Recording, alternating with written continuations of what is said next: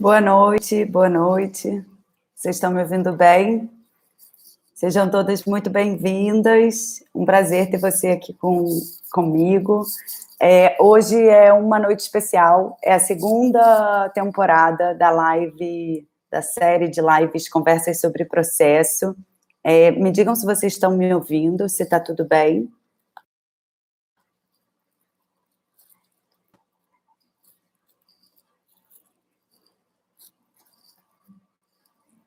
Estão ouvindo bem, tá ótimo. Que bom. Então, a nossa live de hoje, eu vou botar vocês aqui no meu cantinho. É, a nossa live de hoje se chama Pintura, uma forma de ver o mundo. E, na verdade, eu escolhi esse tema para abrir de novo essa série de lives, de conversas e etc. É, porque, na verdade, eu acho que a pintura, eu não acho, na verdade, eu acho que eu tenho certeza, assim, que é o que me mantém praticando é, e que foi o que mexeu comigo. É, meu nome é Maria Antônia, para quem não me conhece, eu tenho 29 anos, eu sou originária de uma família completamente comum, filha de uma advogada, de um administrador. É, minha família não tinha o menor conhecimento de artes plásticas. Minha mãe foi começar a se interessar no ano passado. Até então, os comentários que eu recebi, eu comecei a pintar oito anos atrás e, na verdade, os meus pais sempre é, respeitaram a minha escolha e acreditaram no, no, caminho que eu vinha trilhando, mas eu acho que eles, de fato, começaram a acreditar no negócio na hora que a chavinha começou a virar, sabe? É, e eu realmente profissionalizei a coisa. E eles falaram, realmente, a Maria Antônia, ela, ela vai trilhar esse caminho e ela acredita nisso, e isso move ela, então, eu vim dessa família completamente tradicional, distante das artes plásticas, e antes de ter contato com a pintura, que foi lá em 2014, as minhas vivências elas eram muito comuns, assim. Eu digo até que eu estava um pouco dentro da Matrix e desse é, lugar meio alienada, sabe, sem noção da, da coisa, da bolha. Então, a pintura ela funcionou para mim como esse gatilho, essa transformação de mundo, assim, se abriu um mundo novo para mim diante do, dos meus olhos por conta da pintura. E eu sei que foi ela, porque eu tinha todas as oportunidades do mundo e até então nada tinha despertado isso em mim. Até que a pintura simplesmente despertou. Então, eu gosto de dizer que ela a pintura, para além da técnica, ela é um estado da mente, uma forma de ver o mundo, porque ela foi esse Big Bang na minha vida. E aí, um exemplo para a discussão não ficar tão, uma conversa, né, não ficar tão no campo abstrato, eu trabalhei em 2013, é, antes de começar a pintar, na verdade, em 2012, numa empresa de cenografia de Natal para shoppings. Eu tinha uma, trabalhava lá num galpão com aquelas coisas gigantescas que a gente vai ao shopping na época do Natal e vê. E eu me relacionava com aqueles objetos. A casa de Papai Noel, a gente tinha que pintar a casa, a gente tinha que construir todas as bolas coloridas, as clarabóias, né, os objetos que ficavam pendurados nos espaços vazios dos shoppings e etc. Isso em 2012 eu não tinha a menor noção do que era aquilo. E na verdade eu já estava pintando de alguma maneira, porque pintura é cor sobre superfície. Então, se eu estava depositando num ambiente vazio e branco, asséptico, que normalmente são os shoppings, é, um objeto verde gigantesco, uma árvore de Natal, né? A gente já está pintando, a gente já está construindo um palco, uma invenção, uma ilusão então, a pintura também é isso. E, na verdade, essa janela de acesso, né, esse espetáculo que a pintura promove, é, eu estava construindo, mas eu não fazia a menor ideia, porque eu não tinha conhecimento sobre esse lugar enquanto artista, enquanto pintora, mas depois eu fui trabalhar numa agência e eu trabalhava com, eu fui contratada para fazer design de estampas. É, sejam todas muito bem-vindas, um prazer, gente, ter vocês aqui. E depois eu fui trabalhar numa agência e eu fui contratada para ser estagiária de design de estampas. E tomara que os meus contratantes da época não estejam aqui, porque eles me perguntaram na hora de me contratar, eles me perguntaram: Ah, Maria Antônia, você sabe desenhar? Eu falei: Sei, claro. Você sabe mexer no Photoshop? Eu falei: Sei, claro. Você sabe mexer não sei o quê? Eu falei: Sei, claro. Eu não sabia absolutamente nada daquilo. Eu sabia que aquilo existia, mas eu não sabia fazer aquilo. Eles falaram: Ah, então tá, então você está contratado. Isso era, sei lá, uma quinta-feira. Segunda-feira você começa. Eu fui para casa, abri o computador, entrei lá no YouTube aqui, né, e comecei a pesquisar e aprender como é que eu ia fazer aquele negócio acontecer e minimamente como eu ia ter a manha para chegar lá na segunda-feira e conseguir responder, né, ao meu contratante. Então, eu acho que isso já traz também um comportamento é, do mundo do artista. O artista, eu gosto de dizer que ele não pede licença para fazer as coisas, ele simplesmente faz, obviamente com respeito, com bom senso, né, entendendo os limites, mas a gente trabalha no limite, a gente rompe às vezes o limite para poder propor uma é, antevisão da coisa. Então, muitas vezes, é, por que, que o trabalho de grandes artistas não era reconhecido naquele momento, né? É, a Mona Lisa de Da Vinci foi ser reconhecida, se eu não me engano, 600 anos depois. E é como se o artista estivesse fazendo um trabalho para um público e para uma audiência que ainda nem existe. Então, se o artista ficar pedindo licença e ficar fazendo concessões, talvez as coisas não aconteçam. Então, eu acho que esse comportamento também de coragem é muito importante. A gente vai chegar nesse nesse tópico. E isso eu acho que é uma forma de talvez não de ver o mundo, mas de existir no mundo, né? De ter essa coragem, assim. E, sei se coragem ou se é não ter medo do problema, né, que vai se criar. Mas, enfim, no final tudo é pintura, a gente vai chegar lá. E, enfim, e aí tudo isso, né, tanto a, a, a agência de produção de cenografia, quanto depois, no ano seguinte, a agência de design de estampas, é, eu fui meio que sendo atravessada por aquilo, mas eu nem sabia, eu era muito nova, eu tinha, sei lá, 17 anos. Eu nem sabia como eu ia lidar com aquele material, como eu ia me comportar com aquilo, onde aquilo ia me levar, se aquilo ia me levar a algum lugar. Mas, enfim, eu estava disposta a ser atravessada, a é, me envolver com aquilo, né?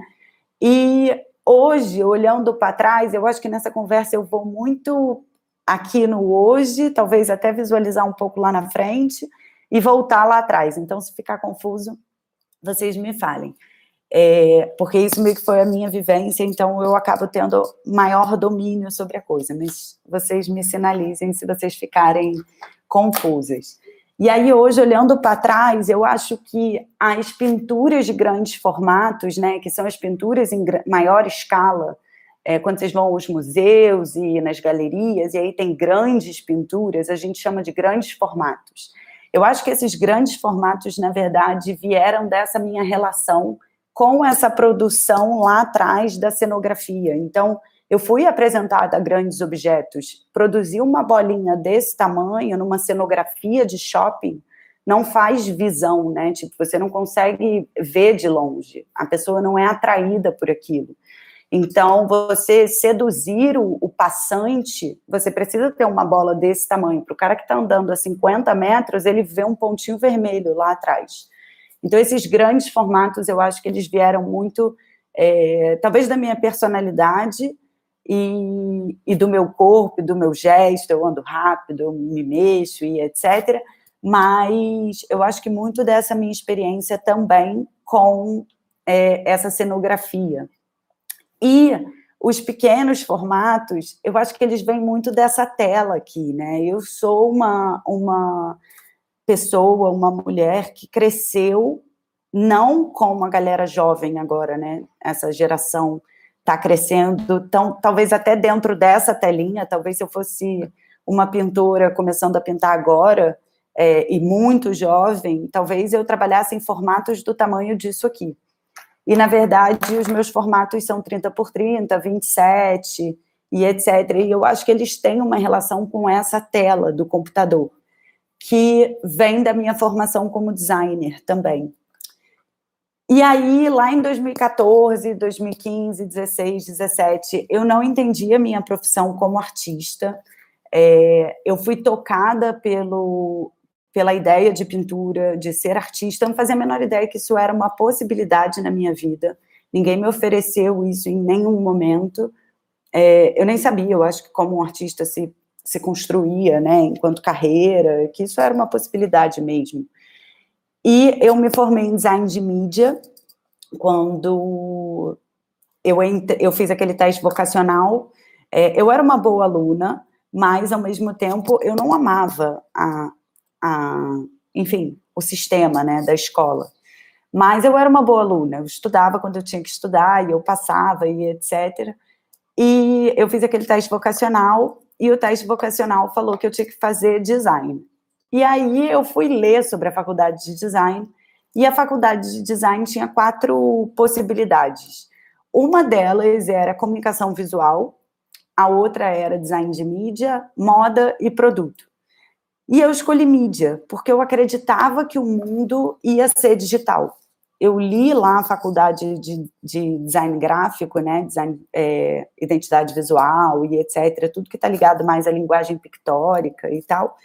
Só que eu acreditava muito no, no computador. Eu acho que na época a gente nem tinha iPhone ainda, quando acho que era BlackBerry e outras coisas. E eu pintava já, a minha vida tinha andado um pouco e eu já estava pintando, mas não tinha nada a ver com uma ideia de formação, uma ideia de profissionalizar a coisa. Mas lá eu estava na faculdade de design, estudando plataformas digitais, é, programação, usabilidade, design de game, animação e etc. E, na verdade, eu era a nerd, a noob, né? Porque você imagina a faculdade de design de mídia, é a galera dos jogos, do, do videogame, e, enfim, da animação, a galera que fica na caverna lá no computador e tal. E aí não fazia o menor sentido naquele curso, as pessoas me olhavam super torto dentro da sala de aula, mas porque sabia-se claramente que eu trabalhava com plasticidade das coisas, né, e com a linguagem pictórica, que é a comunicação através de imagens. Então, por que que eu estava numa faculdade de sistemas, de códigos, de gráficos de jornada do usuário, é, de design de telas e aplicativos e etc. Enfim, eu me formei para poder construir uma plataforma como essa aqui que a gente está agora se comunicando mas realmente não fazia sentido. Quem não conhece meu trabalho ainda, talvez não consiga entender por que, que não faz sentido, mas depois, quando olhar, então eu convido também a ver lá, arroba imagens irrelevantes, tem meu site e tal, vocês vão ver que talvez não faça sentido a minha formação. Mas tinha um lugar em mim que lá em 2014, depois dos meus estágios, é, e depois de ter feito o curso do Charles e tal, eu tinha aprendido que as coisas elas podem ser descoladas do lugar delas. E quando elas são realocadas em outro lugar, elas criam um novo significante, um novo significado. Então é um lugar de deslocar mesmo. Então eu pego uma coisa aqui e eu coloco ela em outro lugar e automaticamente ela ganha uma nova forma e ela cria um novo contexto. E eu acho que esse foi o grande Big Bang do negócio porque eu não estava preocupada em ter técnica é, ou fazer o melhor esfumato ou, enfim, construir a melhor imagem. Eu estava interessada em ressignificar as coisas, né? E deslocar, e entender o quanto eu podia forçar a barra daquela imagem para que ela criasse um ambiente ainda. E é, eu sabia também que todo o conhecimento que eu tinha adquirido, em qualquer lugar, eu podia usar. Então, aquilo eu acho que me manteve até o final da faculdade, sempre, sempre foi uma guerra pessoal, assim, eu acho que até o último ano da faculdade, que eu acho que eu fui amadurecendo, né, entendendo e criando uma relação mais gostosa com o design, falando, tá bom, então esse conhecimento todo que tá, me está sendo imputado, eu vou poder usar de outra maneira. E talvez isso seja o meu maior diferencial. E tá tudo bem também, porque isso é bom para minha vida. Mas antes não foi fácil, foi sempre uma guerra. Então, assim, se tiver é, se tiverem pessoas aí, eu ia até sugerir que vocês me escrevam aqui no chat o que vocês são, assim, informação, quando vocês se apresentam, é, qual é a formação de vocês ou o que vocês exercem. Então, escreve aí para mim, para eu saber é, o que vocês fazem de profissão.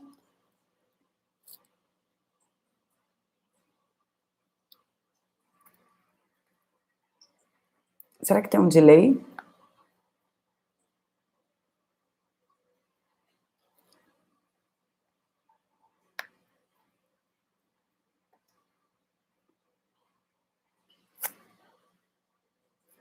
Tá fechado o chat ou tá aberto? Ah, tá entrando. Enfermeira, médica, professora, formada em pintura, artista visual, publicitária, psicóloga, publicitária, designer. Boa. Obrigada, gente. Então, a verdade é que eu acho assim, é, atriz, olha que legal. A pintura, ela não é uma coisa é, exclusiva dos formados em arte. Eu não sou formada em arte, é, outros vários artistas não são formados em arte, eu não estou desqualificando a formação, eu adoraria ter me formado em belas artes, mas eu não tive essa oportunidade lá atrás, e nem por isso é, a pintura se torna é, uma não coisa para você, ou um não acesso. É, é acessível, é possível, sabe? E arquiteto, ótimo, Tadeu, acho que vai ter uma fala que vai te, vai te iluminar. Design de interiores e negócios imobiliários. É muito bom, cara, porque essa colagem, é, eu vou usar Da Vinci de novo, né? Da Vinci era um grande inventor e ele não tinha a formação dele, vai sei lá, vai buscar a formação dele. O cara construiu tudo que você pode imaginar, inclusive talvez a maior a pintura mais conhecida do planeta Terra. Então, todo mundo, eu acredito muito que todo mundo pode pintar e que essa formação, né, essa base, essa experiência, etc, vai construir um repertório e uma identidade muito forte no trabalho de cada um. Então, lá na frente eu vou mostrar para vocês como o meu sistema e esse pensamento do design de mídia é, eu uso hoje em dia dentro da minha pintura.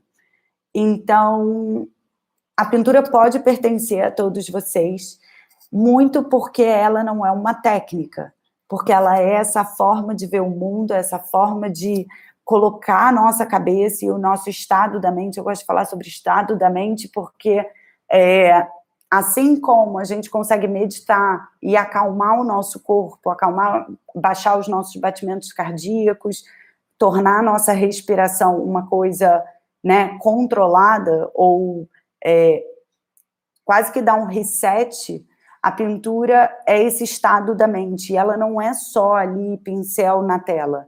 Ela é uma, uma coisa que caminha junto com a gente.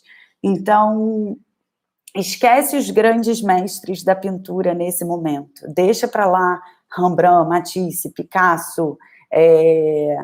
enfim, os grandes artistas, esquece eles agora, porque eles dão medo, né? Quando a gente olha para aquelas pinturas e pensa no Louvre, no, enfim, no MASP, é, no MAN, sei lá, no Pompidou, em museus ao redor do mundo, a gente fica apavorado, né, de pensar em pintar alguma coisa se aquela pessoa já pintou aquilo. Quem somos nós para pintar? E, na verdade, deixa esses caras de lado, porque esses caras não tinham, eram super prepotentes e pintaram. E tinha uma galera muito mais forte antes dele, deles. Então, tá tudo bem também. Farmacêutica, olha que legal, formada em Direito. E é, então, a pintura é essa forma de ver o mundo, de existir, e eu gosto de chamar ela de invenção e inventividade, né? Essa facilitação de inventar coisas. Então, ela é uma ferramenta que permite habitar o mundo de uma outra forma, porque você vai imaginar coisas, construir coisas, você vai raciocinar e ver o mundo de uma coisa diferente. E aí, um de vocês, Caio, que não é meu parceiro, meu parceiro também se chama Caio, eu não sei se Caio está aqui hoje, é, me mandou um e-mail em resposta ao e-mail de confirmação. E ele usou uma expressão que eu achei muito boa, que ele falou assim, é, você poderia falar sobre lições que a criação artística pode oferecer para a vida em geral? E eu falei, é exatamente sobre isso que eu vou falar, Caio, mas que bom, porque ele deu um, um, talvez até um título, seria talvez um, um, um lead né, da nossa live. Então, mesmo para praticantes, para não praticantes desse ofício específico. E aí eu fiz uma série de, de tópicos. E eu acho que o meu primeiro tópico é: a pintura é uma prática não previsível. Então, é uma capacidade que a gente tem que ter de se manter ali, em movimento, e disposta a fazer sem saber o que vai acontecer. Tá? É sobre um estado de atenção e de alerta, mas não uma coisa ruim, uma atenção plena, assim, sabe? Tipo, estou consciente, é sobre consciência. Atenção enquanto consciência. É, porque você precisa saber o que você vai tirar do mundo, recontextualizar e significar de novo, de uma outra maneira. Então, sem se ater ao resultado, ligado no processo. Porque a pintura não é fazer um desenho, tipo, você não faz uma linha e preenche, não tem nada a ver com isso. Eu até falo, não é preciso saber desenhar para pintar, porque pintura e desenho são coisas completamente diferentes. Eu sou péssima desenhista e boa pintora. E como que isso pode acontecer? É porque uma coisa é uma coisa e a outra coisa é outra coisa. Então, pintura e desenho são coisas diferentes. Um artista não necessariamente ele pode ser ótimo desenhista e não pintar, e pode ser um ótimo pintor e não desenhar. É claro que as ferramentas, né, são ferramentas. O desenho é uma ferramenta, a pintura é uma ferramenta, a escultura é uma ferramenta, né, a tridimensionalização, essa coisa da, da estátua também. Então, escultura e estátua são coisas diferentes. Então, acho que é, é importante a gente tirar desse lugar da arte é, esse bololô de coisa. Cada coisa é uma coisa. Então, quando a gente dá uma pincelada, para alguns vai parecer abstrato, mas eu vou tentar explicar. Quando a gente dá uma pincelada, você tem que dar uma pincelada num outro lugar, tá? Porque tudo muda. E aí é a mesma coisa que acontece na vida, porque a gente faz uma coisa aqui e a gente automaticamente influencia o processo. A gente não controla o processo, mas a gente influencia. E aí, vou dar um exemplo é, que eu vivi essa semana. Essa semana não, semana passada. Eu tô com uma pintura no ateliê, grande formato, uma pintura enorme. Então, é uma pintura que exige mais tempo, ela demora mais, ela tem muitas partezinhas. E ela estava com um problema grave de cor e contraste. E enfim, num próximo momento a gente pode falar sobre isso, mas ela tinha um problema de cor e contraste. E aí eu falei, tá, como é que eu vou resolver o problema de cor e contraste? Porque, querendo ou não, eu já tenho o motivo da pintura, né, o assunto da pintura, esse palco, esse espetáculo da pintura, a janela está definida, o, o que está acontecendo dentro da pintura já está definido, mas eu tenho um problema grave de cor. Então, como que eu vou resolver? E aí eu fiquei ali olhando para ela, não sei o quê. Eu falei, tá, se eu botar o verde, ela vai acontecer isso. Se eu botar não sei o que, ela vai acontecer aquilo. Mas, honestamente, ninguém faz nada no cérebro. A gente faz no mundo real, até agora, né? Talvez com hologramas, daqui a uns anos, a gente consiga conectar o cérebro aos hologramas e, e prever coisas, mas a gente ainda não consegue. E aí eu comecei a fazer cores na palheta peguei meu pincel e, bom, dei uma pincelada. Eu falei, cara, eu vou ter que, eu vou ter que jogar, né? Eu vou ter que ir para o risco. E se não der certo, tudo bem, eu vou ter que controlar, mas ao mesmo tempo, ou reverter. Mas reverter na pintura é muito difícil, ainda mais na pintura a óleo, porque uma vez que você coloca, danou-se, é uma marca. Então, é muito na, é como a vida, assim, sabe? A palavra que você disse para o outro, que você magoou o outro, você não tem como retirar aquela palavra. Você tem como ir lá e conversar e se desculpar e, enfim, é, trocar uma ideia e explicar por que, que você deu aquela palavra ou aquela resposta atravessada e etc., como aquilo te, te acuou e tal, mas você não tem como retirar e apagar para sempre. A pintura é isso também. Então, uma vez que você dá uma pincelada, o jogo muda e você tem um novo cenário para lidar com. E, ao mesmo tempo, é, ela, na hora que você dá essa pincelada, então lá no início eu falei sobre coragem, né, e não ter medo. Porque quem tem medo e quem fica apavorado de que vai estragar o que já foi feito, não consegue avançar, porque não consegue dar essa pincelada que rompe com o que se tem para poder se propor algo novo, né? E um novo, uma nova abordagem diante da pintura. Então, essa coragem de dar essa pincelada para mudar o cenário e para poder criar um lugar que, assim, agora eu vou ter que dialogar com isso, agora eu vou ter que conversar com essa pessoa, eu vou ter que explicar para ela sobre os meus traumas e por que, que eu dei essa resposta atravessada para ela. Então, só para explicar o que é dar uma pincelada e tudo mudar. E aí, numa questão técnica também, a gente tem equilíbrio, é, peso, porque se eu der uma pincelada aqui amarela, tudo muda porque esse amarelo aqui começa a virar o foco. Será que eu não tenho que distribuir esse amarelo em outros pontos da pintura? Será que eu não tenho que botar uma cor complementar? Será que esse objeto e essa forma é, dão conta daquele amarelo? Enfim, então esse equilíbrio e esse jogo de, de ação diante da pintura é muito importante. É, deixa eu, eu tenho uma super cola, gente. Ah, tá. E aí tem uma outra coisa também da pintura, que é se dispor a dialogar com um objeto que ainda não existe. Talvez nem na imaginação. Porque às vezes a gente sabe o que a gente vai fazer, a gente faz uma colagem, a gente faz um desenho, a gente pega uma fotografia e etc.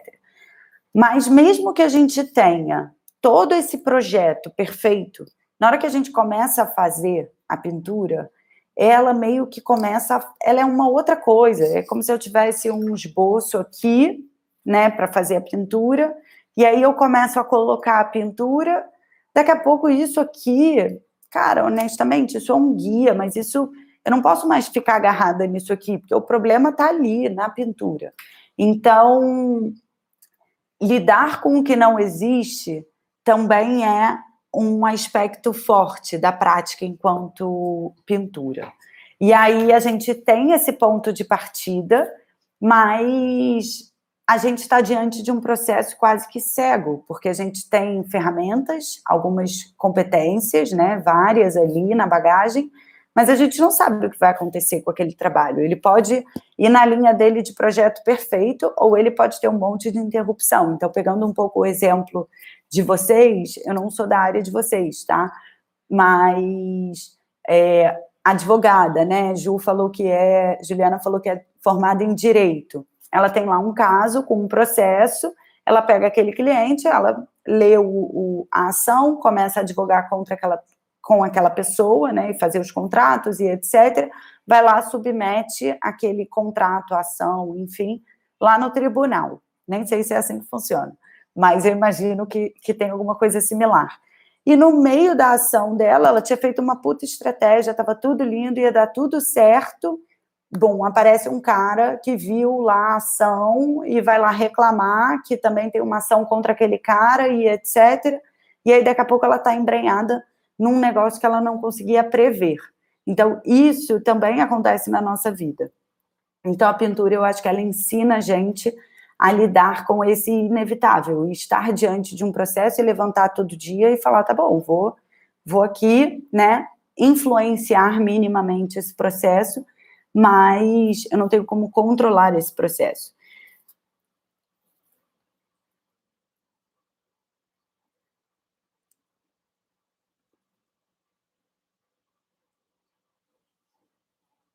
Tá. Então a pintura também ensina a gente a não ter medo, né? Porque para você poder lidar com o inesperado é, e lidar muitas vezes com problemas, porque você está criando problemas, né? A pintura é geração de problema o tempo todo. ali. Você coloca um, um pedaço de tinta, um, uma massa, e você tem que lidar com aquela massa, aquele problema ali na tela. Então.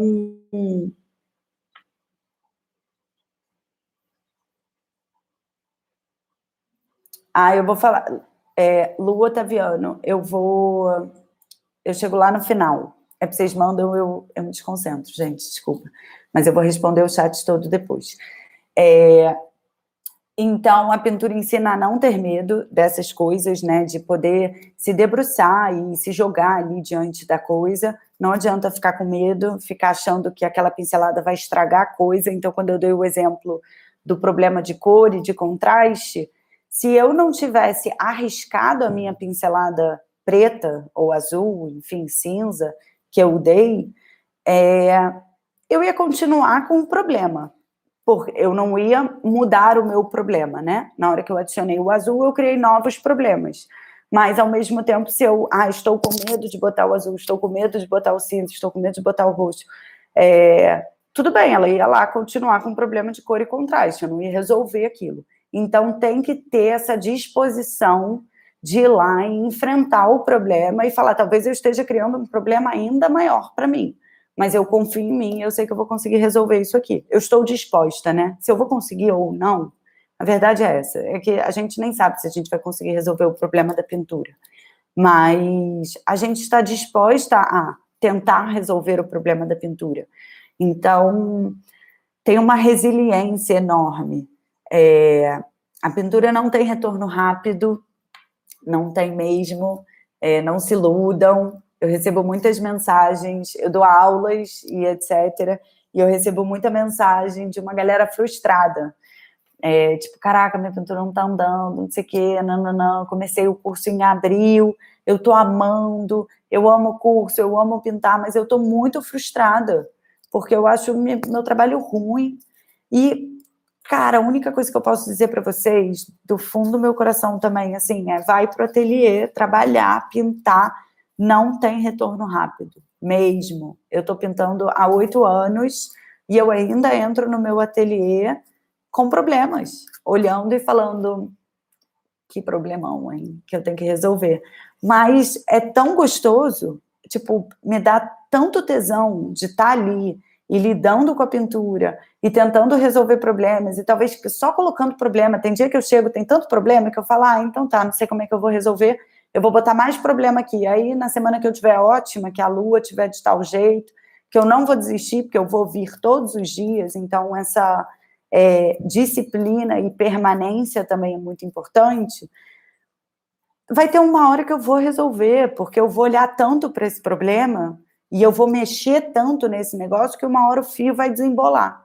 Então, é sobre não desistir, é sobre insistir na coisa, tá? e não parar por conta de uma objeção. Então, voltando nas perguntas, né, nas lições, eu acho que eu sou muito nova para dar qualquer lição de vida diante disso. Mas a pintura muda a minha forma de ver o mundo. Então, quando é, alguém vem com uma amiga, né, vem com uma história falando é, que teve um micro problema e aí por isso ela vai desistir, a minha vontade é de matar ela, porque eu lido com problema em pintura todos os dias. Eu falo, cara, não desisto. Se eu, se eu não fosse é, insistente, eu tinha desistido há oito anos atrás, eu não ia estar aqui. Então, é sobre insistência. Cada um vai ter o seu tempo de insistência. Eu tive períodos que eu pintava todo dia, oito horas por dia.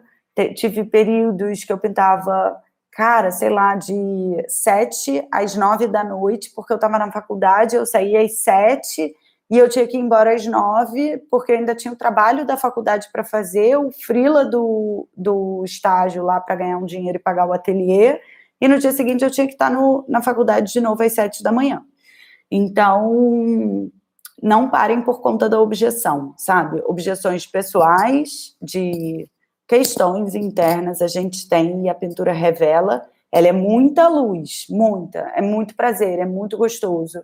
É, quando as coisas boas acontecem na pintura, é tipo, ganhei o dia. Eu viro e mexe falo pro, pro meu Caio, né? Tem o Caio aqui que me mandou as perguntas.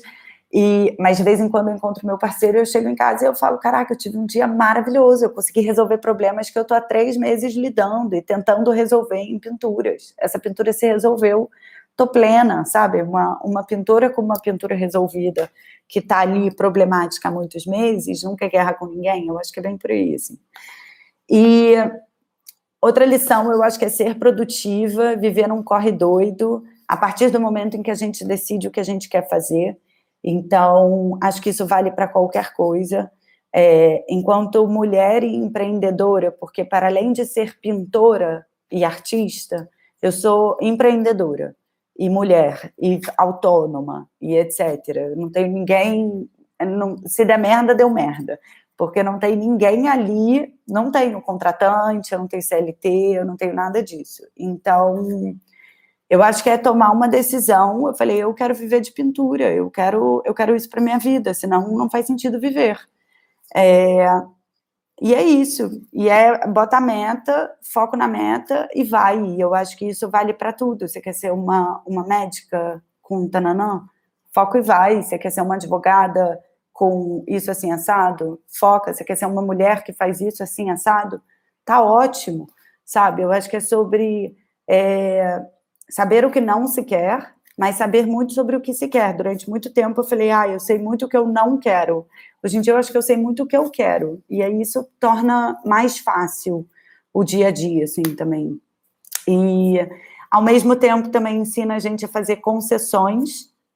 Então, na pintura é isso, a gente acaba sabendo o que a gente quer com aquele trabalho ou o que aquele trabalho está pedindo em si, e a gente sabe que talvez aquele vermelho que eu queria botar, porque eu estou numa fase de vermelhos e etc., ou porque eu quero muito, eu passei no açougue hoje, eu fiz uma foto de uma carne que me interessa profundamente, Imagina, cheguei aqui, quero botar uma carne aqui pendurada, ou uma flor. Estou na fase das flores, quero botar uma flor.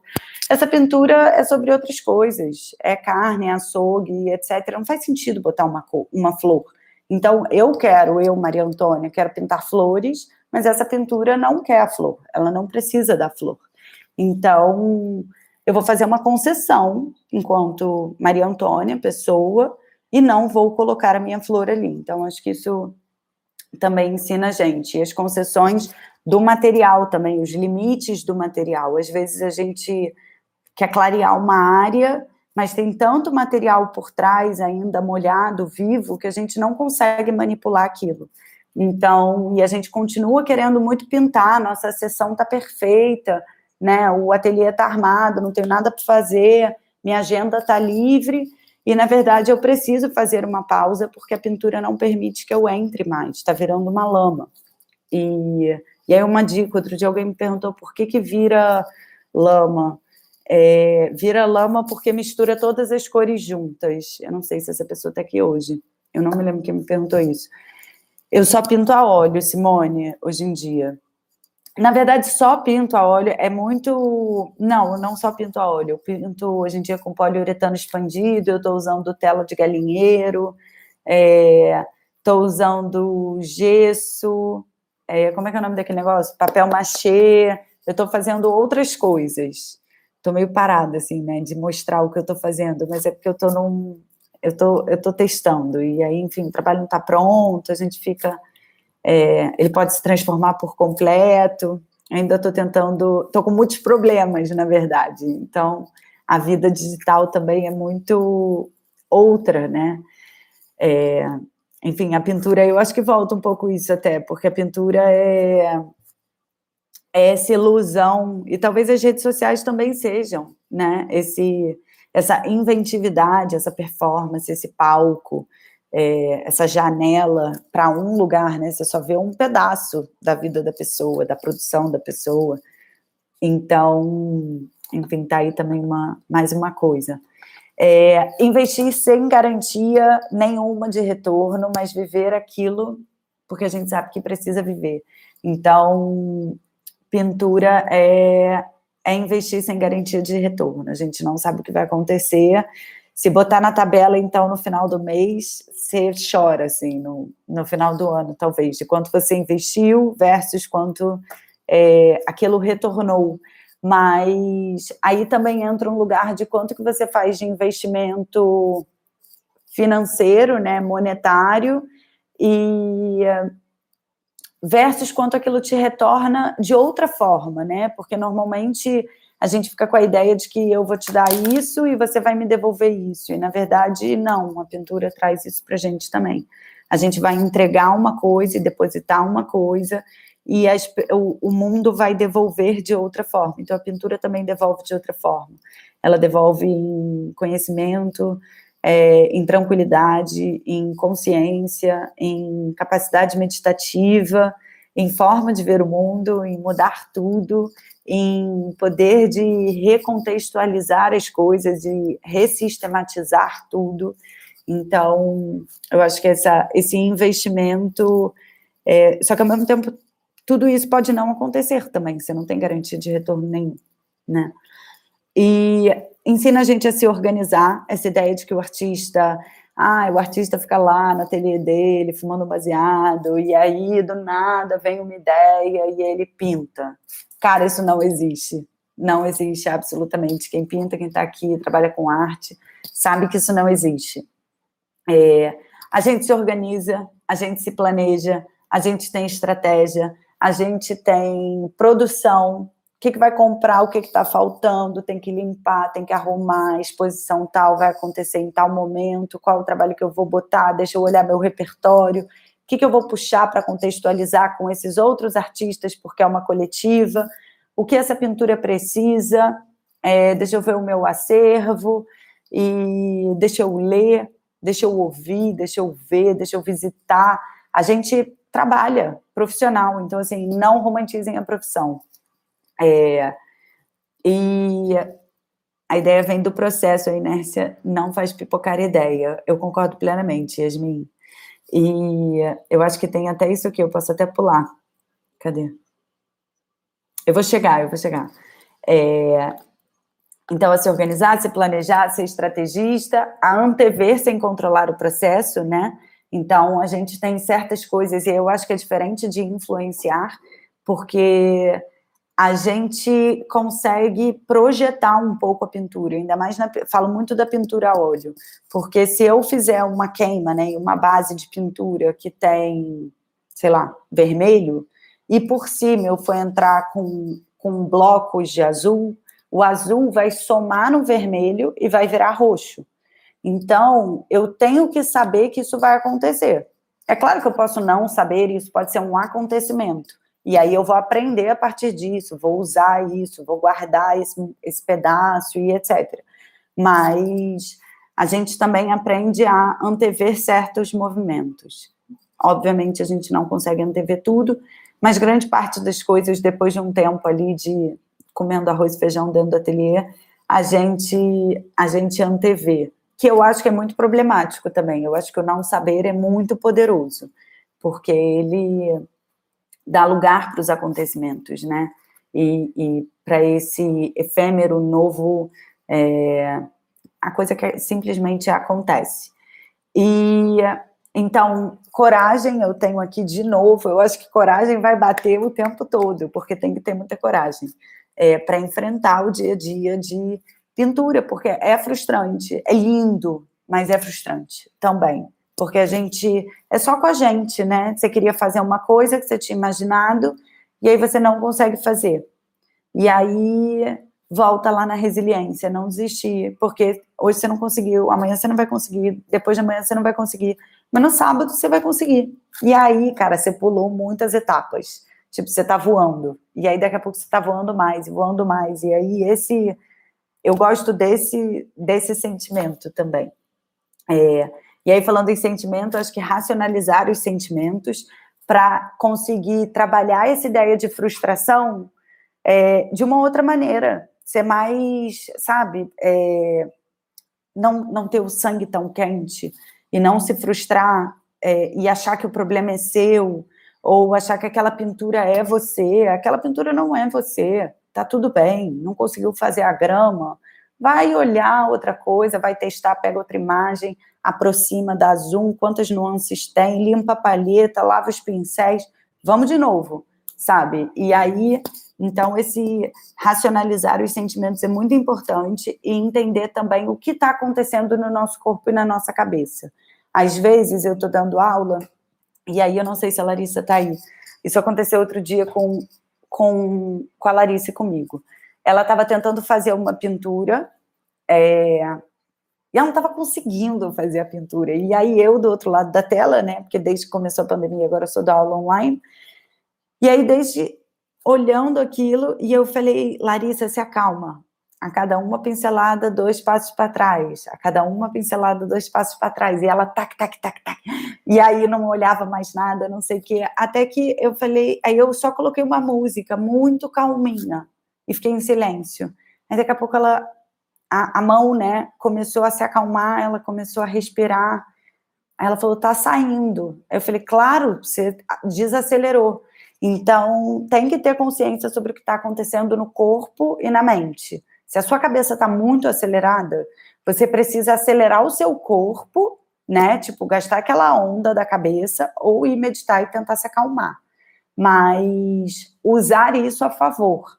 Então, racionalizar esse, esse modo do corpo. É, tá, muito, tá tentando fazer uma telinha desse tamanho, tá muito acelerada, vai fazer uma pintura de dois metros, de um metro e meio, enfim. Ou você tá nessa pintura aqui, e tá micro, com um pincel finíssimo, não sei o quê, ou usa isso para super detalhar um pedaço, ou sai daquela tela e vai para outro lugar, senão você está perdendo seu tempo, sua energia, vai ficar frustrada e etc. Então, essa, esse racionalizar é muito importante. É, e aí eu acho que isso também vale para a vida, né? Para a gente conseguir sair, olhar o que está acontecendo e voltar para poder se comportar de uma maneira mais coerente, ou enfim, que seja mais adequada para a gente, né? E para o outro, enfim, para o planeta. É, não se contentar com pouco, a pintura não é para, para se contentar com pouco, ela, ela quer mais, né? Cada um vai ter seu ritmo, cada um vai ter seu processo, cada um vai ter sua linguagem, mas é o que, que você quer dali, né? E, e, e saber que você, você pode mais. Se você praticar mais um pouquinho, aquilo vai te dar mais. E respeitar o trabalho e entender que o trabalho é o trabalho e a gente é a gente. Eu acho que isso é o, mais importante de tudo, assim. Então, saber o que é nosso e o que é da coisa, e o que é do outro, né? E o que é do mercado, e o que é, enfim, do, do consumidor, do demandante, do usuário da plataforma digital que está lá falando com você, do like, enfim, uma coisa é uma coisa, outra coisa é outra coisa. E para pintura isso também é muito importante. É, estudar o que já foi inventado, e aí eu acho que isso também vale para todas as áreas, para poder reinventar. Se a gente conhece, né, a gente consegue deslocar, mover, mexer. Ninguém cria nada do zero. Raras são as coisas que são criadas do zero. Tudo tem uma engrenagem que foi usada em tal objeto, uma outra coisa que foi usada é, num barco, o outro que foi proposto por um pintor no século XV, e tarará, e aí dali você faz uma grande colagem e você constrói uma, uma nova invenção, né? Você realoca esses objetos. Então, estudar e conhecer o que foi feito, o que foi colocado no mundo, eu acho que é muito importante também para todas as áreas, para poder avançar, não ficar catando cavaco lá atrás. Às vezes alguém já resolveu essa parte do processo para você, né? Você pode avançar. E eu descobri isso e que pintura é um pensamento e olhar antes de tudo e qualquer coisa, muito tempo depois que eu comecei a pintar. Então, tudo isso que eu falei para vocês agora, é, parece que eu. Ah, tá ali, receita de bolo, né? E isso, na verdade, foram coisas que eu fui juntando, assim, na minha bagagem. Talvez, sei lá, se tem oito ou dez tópicos, talvez eu tenha descoberto cada um desses tópicos ao longo de um ano inteiro. E aí, se eu fizesse uma nova conversa daqui a um ano, talvez esses tópicos nem existissem mais. Talvez eu tivesse pensado melhor sobre eles e já tivesse desembolado e embolado eles de uma outra maneira, né? Recolado eles, é, ressignificado. Então, em 2014 eu comecei a pintar sozinha dentro do meu ateliê. Eu transformei meu ateliê num é, meu quarto num ateliê, até que eu fui expulsa lá da casa da minha mãe com esse com esse ateliê. Ela me deixou ficar, mas obviamente, mas ela falou ateliê aqui em casa não mais. E aí eu aluguei meu primeiro ateliê sem garantia nenhuma. É, eu só queria, sabia que eu queria estar ali fazendo a coisa e tem um valor enorme essa conexão com a pintura e esse lugar de estar ali na prática. Eu não fazia a menor ideia do que eu estava fazendo na época, lá em 2014. Mas eu sabia que a pintura era um veículo para me conectar com ideias, é, com ideias não concretas, com mundos possíveis e com aquilo que a gente olha e não vê, ou que a gente vai conseguir sinalizar para o mundo, né? E eu trocava qualquer programa pelo meu ateliê, qualquer um. Do, da praia à balada, ao almoço de família, a viagem de Réveillon, eu falava, não, obrigada, eu quero ficar no meu ateliê, é, um, é o meu momento, é o que eu quero. E eu acredito que o tempo de ateliê, e aí abstraia um pouco a ideia de ateliê, tipo, agora, o meu ateliê virou isso aqui, essa semana. É só o meu cavalete e o meu cérebro. É, e não é menos ateliê, porque é esse cantinho da minha casa nesse momento. Mas é esse tempo de ateliê, esse tempo em pintura, esse tempo em, estágio de relação com a pintura que vai dar a liga no trabalho, sabe? Que vai ser o, a sustância. Então, estejam em estado de pintura, esteja em tempo, tipo, tire seu tempo de ateliê, eu acho que isso é muito importante, eu falo isso sempre de é, pintura igual dieta, é, ou exercício físico, não adianta você fazer uma vez por semana, tipo, caraca, vou correr a vista chinesa inteira, subir lá 15 quilômetros, porque eu sou jovem, eu tenho resistência, eu vou conseguir subir, mas ao longo do próximo mês eu não vou fazer nada, vou fazer isso uma vez por mês, eu vou ficar arrebentada, né? Meus músculos, meu pulmão, vou ficar exausta, não sei o quê, então não adianta nada. É melhor fazer todo dia o, a quadra de casa, né? 5, 10, 15 minutos que seja, mas é melhor do que fazer num dia esporadicamente. E então esses cantinhos, eu acho que eles são muito importantes também. Pensar que o cantinho da casa pode ser seu ateliê e que seu ateliê está no seu cérebro. Então se você viajar, a pintura vai viajar com você. É, se você se mudar, ela vai viajar, vai se mudar com você também. Se você estiver na rua, você vai ver ela também. E é, pensem. Aí eu acho que também é interessante pensar sobre esses espaços da casa, né? Então, se a gente vê o mundo de uma maneira diferente, se a gente está se relacionando com a pintura, o que cada espaço da casa dá para gente.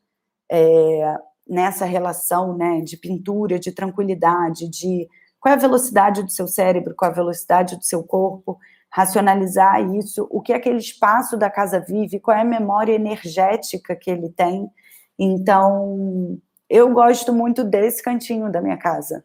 E talvez se eu me sentar ali no meio, a quatro metros de distância de onde eu estou, talvez eu não consiga fazer nada, nem responder uma mensagem de trabalho. Então, acho que os espaços, eles são muito sobre isso também. É onde você se sente confortável.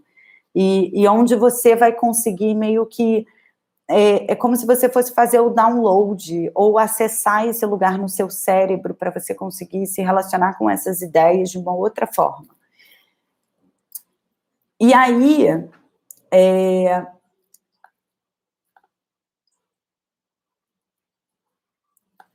mais uma coisa, voltando para essa frase, que eu acho que é uma coisa muito importante de dizer, que as pessoas acham que pintura é dom, né? Ah, eu não posso pintar porque eu não tenho dom. E, na verdade, pintura é linguagem. Isso eu também aprendi na pintura. É uma forma de, assim como tem a língua portuguesa, é, a gente tem a pintura. E ela tem uma língua, ela é uma língua, ela é um alfabeto, né, composta de alfabetos, de ferramentas, de junções, de coisas que são é, possíveis e já são combinadas e que aquilo já tem a ver e já, aquilo já comunica alguma coisa. Então, assim como a gente nasceu sem ser alfabetizado em língua portuguesa, a gente pode ser alfabetizado em pintura. Então, eu acredito muito que o sistema tradicional, eu acho que não tem ninguém aqui muito jovem, é, e aí, na verdade, eu nem sei como está o sistema educacional hoje em dia, mas eu fui deseducada, basicamente, assim, na, nesse quesito pintura, arte e etc. Eu, na verdade, fui colocada dentro de um, de um corpo matrix, assim, que vai funcionar dentro do sistema. E quando, em 2014, a minha chavinha virou e eu falei, eu não preciso ser isso, eu posso acessar uma outra forma de mundo, de ver o mundo, de viver o mundo, é, eu entendi que, na verdade, talvez aquilo sempre esteve em mim, eu só não ativei aquele botãozinho. É claro que é um computador, né, muito mais complexo, mas dá para ser sistemático também. Então, então é, a gente começa a ver o mundo de uma maneira diferente, a gente altera a percepção, e aí um exemplo muito básico, talvez até esdrúxulo, é quando uma amiga conta pra gente uma história falando, é, sei lá, a pessoa começa a contar uma história e ela tá lá falando e você tá fazendo seus, é, enfim, suas sinapses mentais e pensando coisas a partir da história que ela tá contando. E aí, quando ela termina de contar, ela fala: E aí, amiga, o que, que você achou? Eu fiz isso. Aí você fala: Gente, mas eu pensei que você ia fazer outra coisa, completamente diferente, quando você estava me contando, né, no repertório da história. E aí é isso, é como cada um percebe o mundo. Então, a gente vai perceber o mundo de maneiras diferentes, os artistas vão ter linguagens diferentes também, por isso, mas é gostoso de conversar com artista. Quando eu saio, encontro pintores, artistas, é... enfim, o papo é outro e é muito gostoso. E realmente tem, tem tipo um fio condutor que você, quando meio que percebe ele, você fala, tá, essa galera realmente pensa de uma maneira diferente. E é muito interessante. É... E aí, as coisas que eu acho que, só para vocês não me acharem a louca, tipo, se eu vejo pintura 24 horas por dia, é claro que não, né? É, eu tenho a minha vida mundana, humana e etc. Tenho que racionalizar, montar live, não sei o quê, nananã, ir no supermercado, resolver ser mulher, ser amiga, ser mãe, ser, é, mãe não, mas é, filha, enfim, tem outros momentos da nossa vida, mas vira e mexe. Eu estou na casa da minha mãe fazendo uma visita para encontrar com ela, estar com ela, e aí tem lá um buquê de flores, ou uma planta nova, ou a forma como ela dispôs os aperitivos que ela está servindo. Dali tem um negocinho muito interessante, que vai navegar para dentro da pintura, ou a fala de alguém, uma frase. Então, isso tudo começa a realmente mexer com a gente e mudar a gente. E a pintura ela é também, né? Eu acho que para além de uma forma de ver o mundo, ela ela é um hobby e é perigoso eu falar isso porque ela é no final das contas a minha profissão, mas eu amo os momentos em que eu vou para o ateliê é, com tempo livre, tipo que eu não vou de segunda, eu vou de segunda a sexta.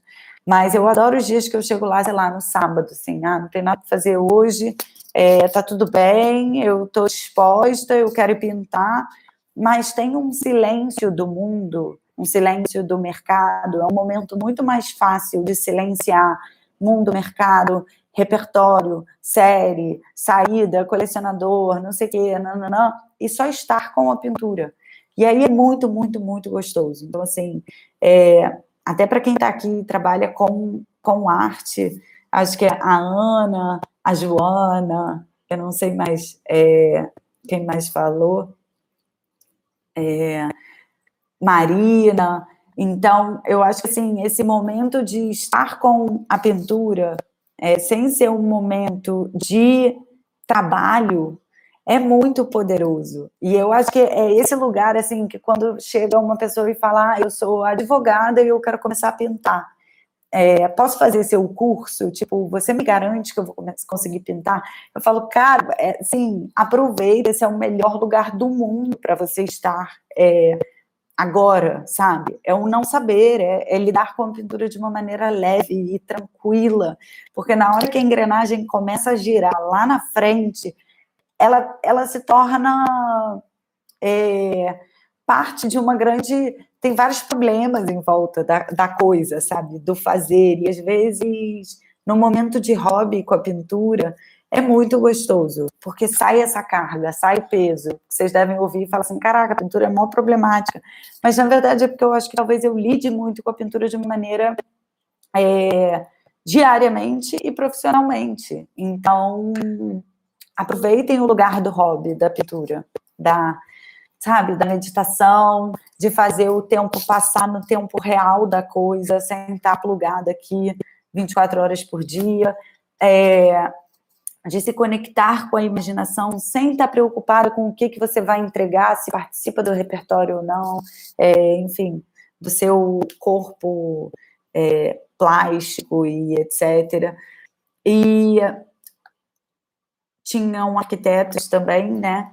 É, eu acho que essa talvez seja muito para vocês, designers e arquitetos, eu acho que vão me compreender aqui, que eu acho que é a pintura como uma ferramenta de estudo de espaço, então quase que é cor, peso, textura, forma, composição, ao olhar do observador, né, para onde ele vai olhar, essas diagonais que existem, os blocos, as manchas gráficas.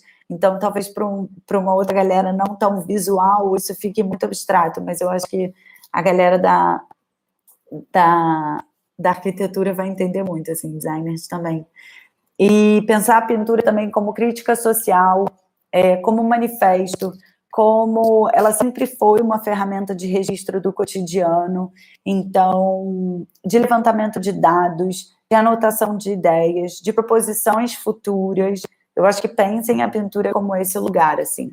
E aí, como a Yasmin falou mais cedo, é, como o processo é essencial para o trajeto e somado a essa racionalização da pintura, né?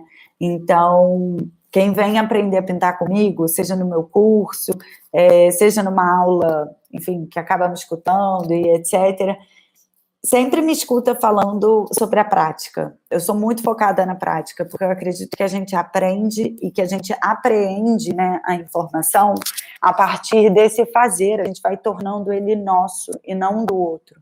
Então, essa prática também ela vai gerando estofo, né, material ali dentro e vai se tornando uma coisa mais robusta, que é como se fosse um, um tipo um match que vai começando a dar filhos, sabe? Então, muitos dos meus trabalhos são filhos de outros trabalhos. Então, é legal também olhar isso para o próprio repertório, né? Se vocês já pintam, começar a olhar é, quem é filho de quem aqui, ou quem veio antes, o ovo ou a galinha, que, que eu estou resolvendo aqui, que eu não resolvi lá atrás, e eu acho que olhar um pouco isso, para além das imagens, né, que a gente tem desejo e, e projeta na pintura, esse, esse processo de dando saída em, em trabalhos, é, e que se você não estivesse em processo, não tivesse começado, aquilo jamais aconteceria. Então, para deixar mais claro para quem não pinta, talvez, é, eu vou explicar um pouco de como aconteceram as minhas aulas, né? Como eu comecei a dar aula.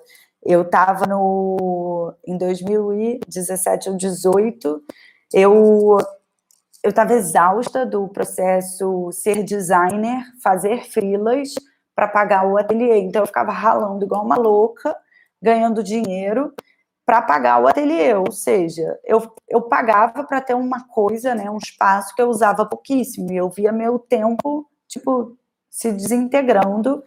É, e eu falava, gente, eu tô bancando um negócio que eu não tô nem conseguindo estar lá. Então, eu preciso fazer com que esse negócio se autossustente, precisa ser sustentável. E aí eu criei o EPIP, que era o Encontro Prático de Introdução à Pintura, que era aos sábados, um workshop de sete horas. E, na verdade, eu criei tudo isso, tá? Eu criei como se fosse para Maria Antônia de oito anos atrás. Eu falei, cara, eu preciso eu sofri muito, eu catei muito cavaco, eu gastei muito dinheiro à toa. Eu ganhei várias coisas, óbvio, mas eu podia ter dado uma, uma organizada melhor, sabe? E eu não tinha conhecimento, eu não tinha pessoas que iam fazer isso por mim naquela época, lá em 2014. A plataforma era outra, assim, o mundo digital era outro, e, enfim, era outra, outro ambiente. E aí eu comecei a dar esses workshops. É, e eu amava, na verdade, dividir o que eu sabia e olhar para aquelas pessoas que chegavam lá falando assim: ah, não, porque eu sou arquiteta, é, mas eu nem desenho. Hoje em dia, me formei há 25 anos atrás. Hoje em dia, minha estagiária faz o, o esboço do meu projeto. Eu nem pego num lápis, não sei desenhar. E aquela pessoa saía de lá com uma aventura, que ela tinha escolhido qual que ela ia fazer e ela aplicava o um método e ela conseguia. E aí, é, ali eu descobri, dando esses workshops, eu descobri que com o método que eu estava ensinando, realmente todo mundo pintava. E eu acho que aquilo me, me encantava um pouco, é, o ter descoberto que alguma coisa que me desensinaram, né, ou que esconderam de alguma maneira de mim ao longo da minha vida escolar, é, que eu conseguia ter burlado aquele sistema de alguma maneira e eu tinha conseguido desenvolver um método que eu ia burlar o sistema puramente, eu ia oferecer para as pessoas uma ferramenta maravilhosa e extraordinária que é a pintura. E dali as pessoas saíam dos workshops e elas falavam, ah, eu quero continuar pintando com você, é, trocando sobre pintura e etc. E eu nem tinha nada para oferecer para aquela pessoa. Eu falava, gente, nem sei como, ah, não, eu quero ter aula particular com você, quanto é, me fala, quais os dias que você pode e tal. E aí comecei a dar aula particular. Então já é aí um filho, né? Filho do próprio processo.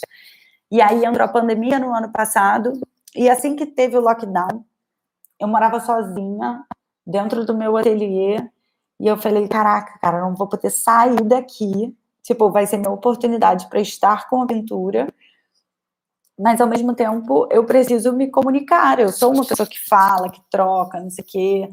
É, eu falei, senão eu vou surtar, né? E eu vou ficar atazanando as pessoas aqui no WhatsApp e nos grupos.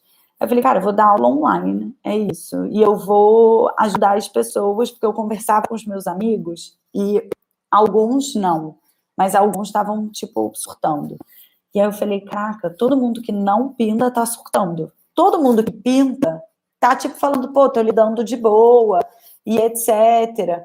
E aí eu falei, cara, eu vou oferecer essa ferramenta de graça, vou abrir e eu vou dar aulas online. E eu vou oferecer essa ferramenta para as pessoas uma vez por mês.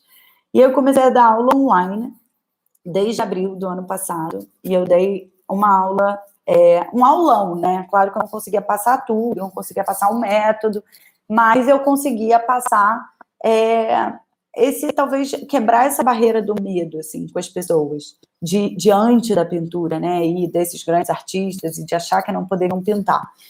E muitas pessoas começaram a me mandar mensagens muito poderosas, assim, falando: caraca, você, tipo, me tirou da cama. Eu estava na cama em depressão e eu comecei a assistir suas aulas. É, e a pintura mudou minha vida. E eu estou bem, outras pessoas me falando que tinham largado o emprego porque tinham descoberto uma outra, um outro caminho na vida delas, outras pessoas me dizendo que estavam se separando e que a pintura tinha sido o melhor aliado naquele momento para poder lidar com aquele processo. É...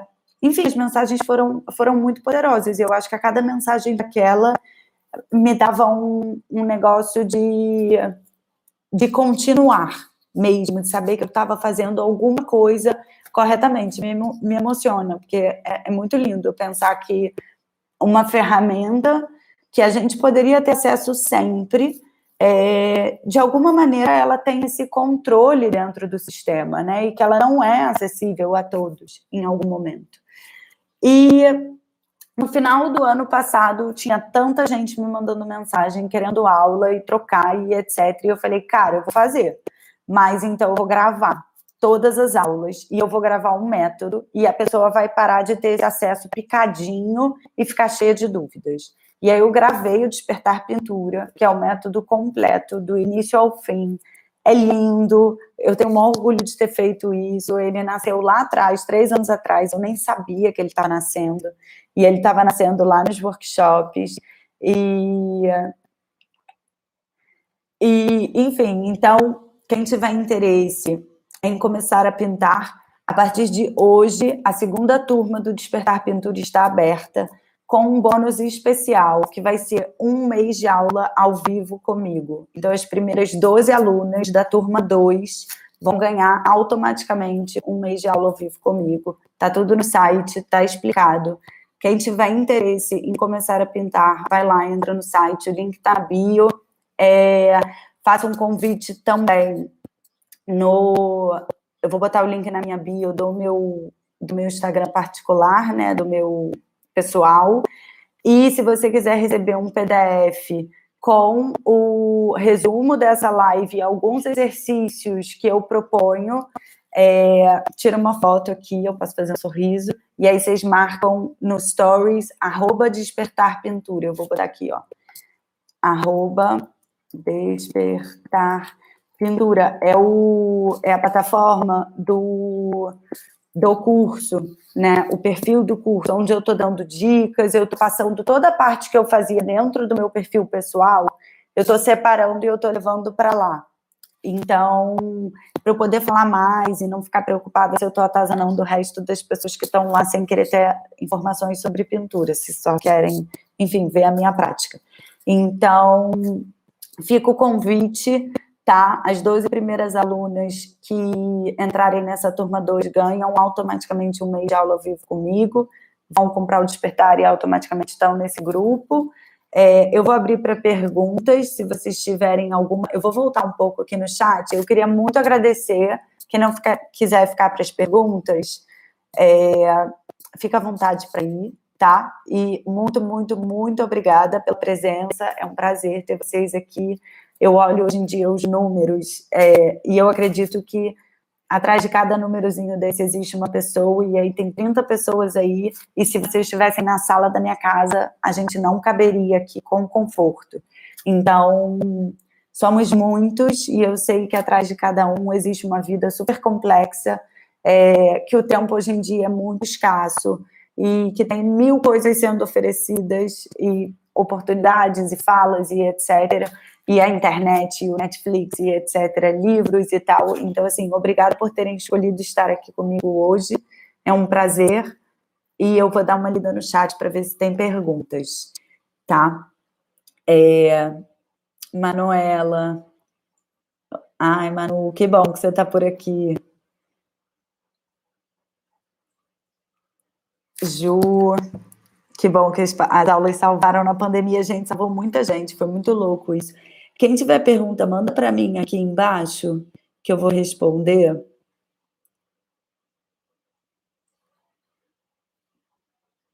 Ah, era essa pergunta aqui, ó. Quando você identificou que a pintura seria algo profissional para você, você já estava pronta ou se permitiu arriscar mesmo sem saber?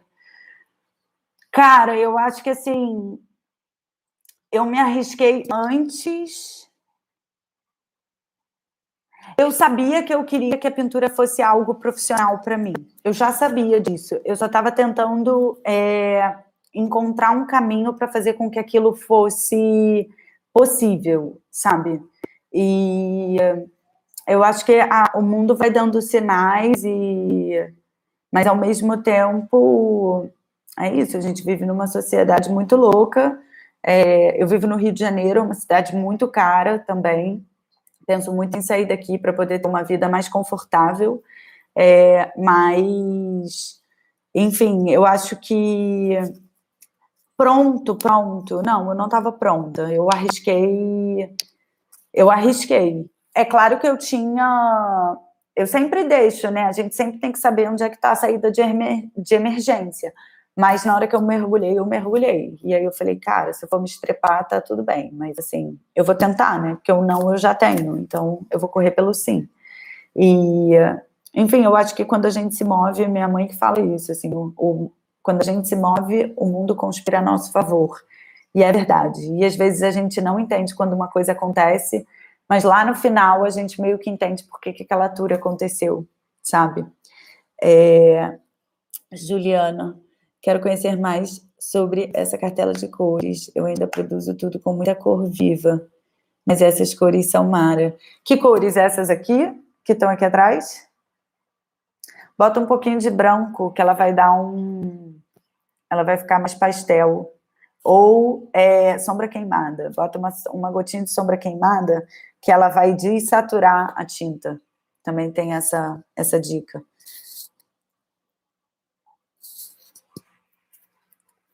É isso, gente. Vocês têm alguma dúvida? Se vocês quiserem receber o resumo PDF com, é, com os exercícios, tira uma foto, publica no Stories, marca lá, arroba Despertar Pintura, vou colar aqui de novo, e aí eu vou receber o arrobinha de vocês lá no, no, no Instagram, e eu vou conseguir mandar para vocês, tá?